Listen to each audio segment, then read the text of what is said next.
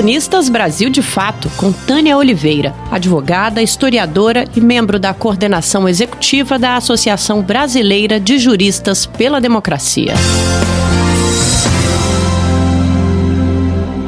Os atos de militantes bolsonaristas na Praça dos Três Poderes, em Brasília, no dia 1 de maio, hostilizando e agredindo verbalmente um grupo de enfermeiros e técnicos da área de saúde que protestavam de forma silenciosa, usando jalecos, máscaras e empunhando cruzes, reforçando a importância das medidas de isolamento diante da pandemia do novo coronavírus, são imagens que chocam e beiram o dantesco.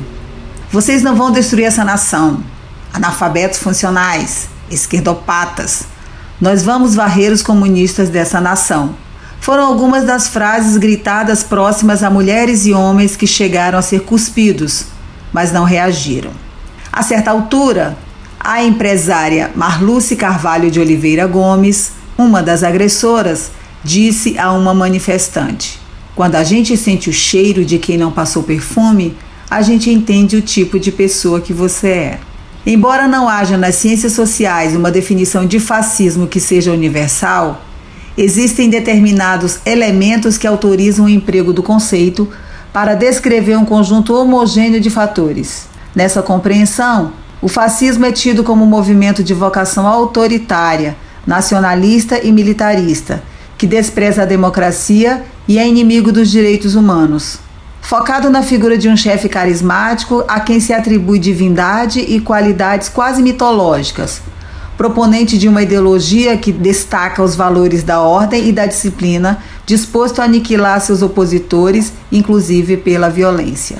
A ideologia fascista, paradoxalmente, conclama a liberação raivosa dos impulsos verbais e físicos e depois oferece a ordem como resultado, inspirado no militarismo dialogando assim diretamente com o fundamental da estrutura do caráter universalizado pela sociedade, principalmente das chamadas classes médias.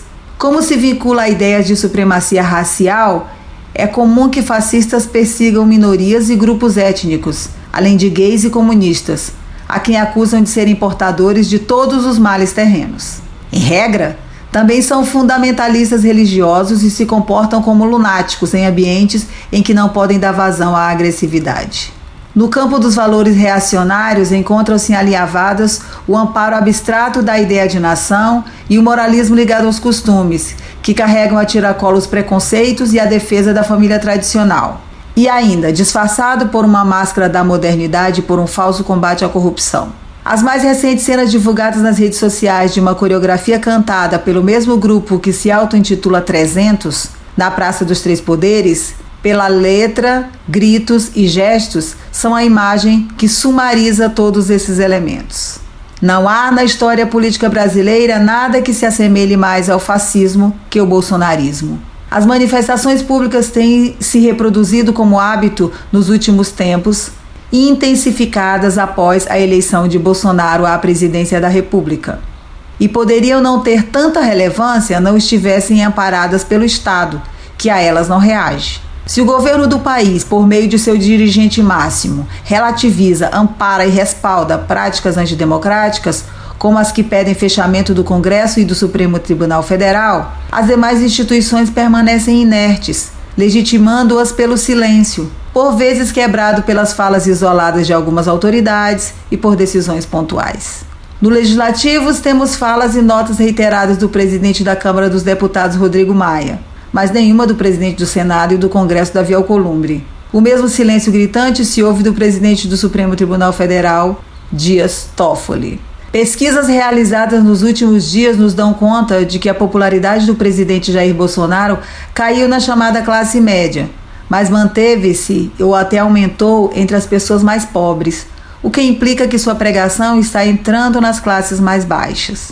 Teoricamente, menos pelo que conclui e muito pelo que questiona, a obra do, do psicanalista ucraniano William Haidt, Psicologia de Massas do Fascismo, nos impele a buscar compreender como o discurso fascista pode penetrar em camadas sociais cujos interesses são claramente por ele atacados. Analisando a sociedade europeia pré-fascismo, o autor constata que a situação econômica e a situação ideológica das massas não coincidem necessariamente. Na compreensão de Reich, não há contradição nessa conclusão com o pensamento marxista. Haja vista que o materialismo dialético de Marx não compreende a relação entre a situação econômica e a consciência de classe de forma mecânica como se a situação material decretasse a consciência dos membros de uma classe social em uma antítese perfeita entre economia e ideologia.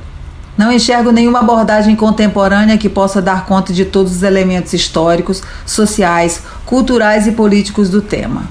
O que indica ser pertinente é que o comportamento fascista no Brasil não pode mais ser ignorado, tratado como radicalismo de extrema direita em sua acepção mais simples. Tampouco pode ser reduzido a Bolsonaro ou a manipulação, lavagem cerebral e engodo. Parece imperioso reconhecer que há raízes profundas na consciência coletiva, que conduzem pessoas a abraçar acordes dissonantes, tanto na classe média como nas classes mais baixas.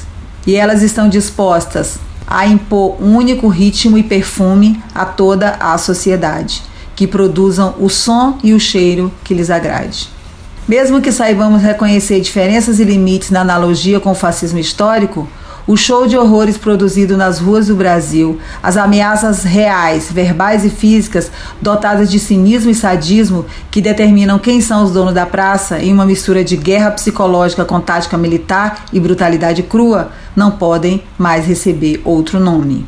Por outro lado, Diante do caos institucional que emerge da crise sanitária de ordem mundial que o Brasil vive, a ausência de uma política de Estado que freie os impulsos de grupos que conclamam pela ordem, mas se prestam de fato a uma aventura de ordem fascista, faz aumentar a responsabilidade das forças sociais democráticas, dentro e fora da institucionalidade, indicando uma longa luta para enfrentar esse movimento. Não é simples nem de curto prazo.